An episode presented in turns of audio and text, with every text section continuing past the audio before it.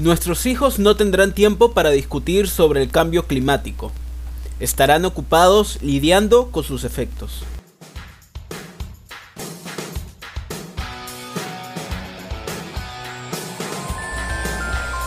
Saludos a toda nuestra comunidad oyente del podcast Taus al Día.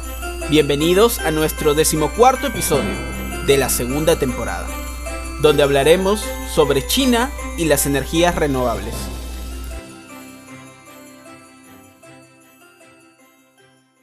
En los capítulos 33 y 35 de la primera temporada, hablamos sobre la legislación internacional del medio ambiente y los objetivos del desarrollo sostenible respectivamente. Mientras que en el episodio tercero de la segunda temporada hablamos sobre la nueva ruta de la seda. En esta ocasión hablaremos sobre el impacto de la economía china al medio ambiente y las energías renovables. Y es que no es sorpresa para nadie cuando decimos que China es uno de los países que más contaminan el medio ambiente, pues estamos hablando del país más poblado del planeta, con 1.389 millones de habitantes, siendo a su vez la segunda economía más grande del mundo. Para ello, pasó de ser un país de agricultores a uno fuertemente industrializado.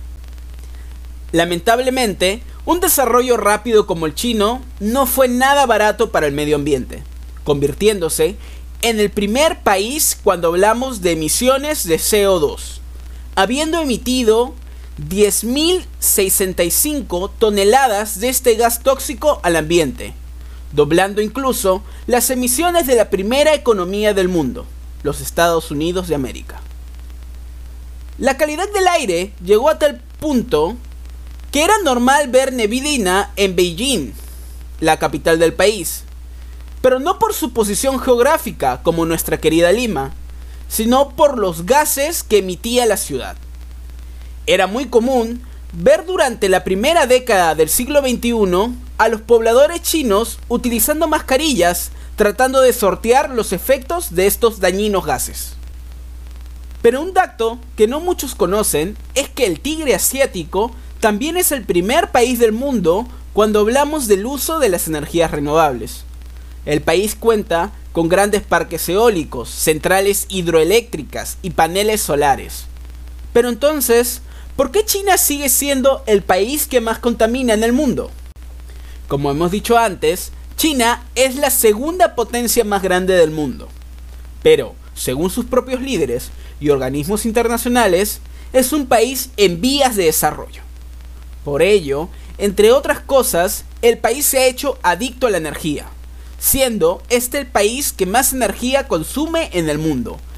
¿Y cuál es la energía más barata del mundo? Exacto, el carbón, teniendo China grandes reservas de ello.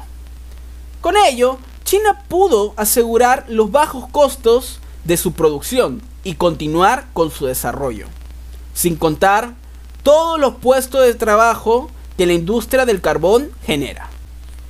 Según el gobierno chino, este país cada vez está siendo menos dependiente al carbón, pero su producción de energía sucia sigue en aumento cada año.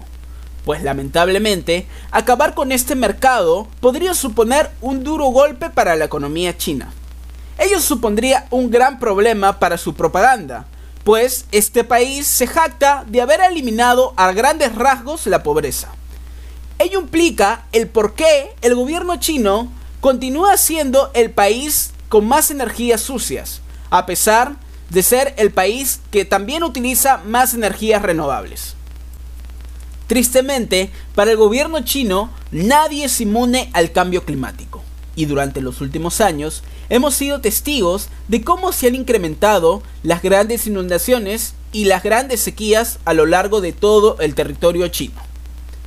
Sin embargo, como hemos visto en la COP27, el gobierno chino aún sigue resiliente a reducir sus emisiones de CO2.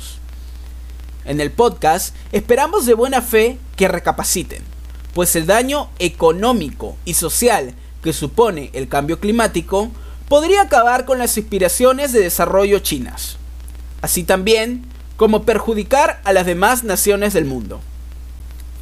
Esperamos que hayan disfrutado del tema desarrollado.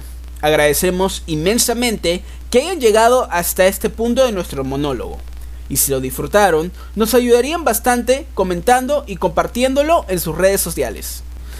No se olviden de seguirnos para que no pierdan nuevos capítulos y secciones. También generamos contenido en nuestras redes sociales. Encuéntranos en Facebook, LinkedIn, Twitter como Taus UNMSM y en Instagram como Gaceta Internacional. Les deseamos un buen fin de semana y esto fue Taus al día. Muchas gracias.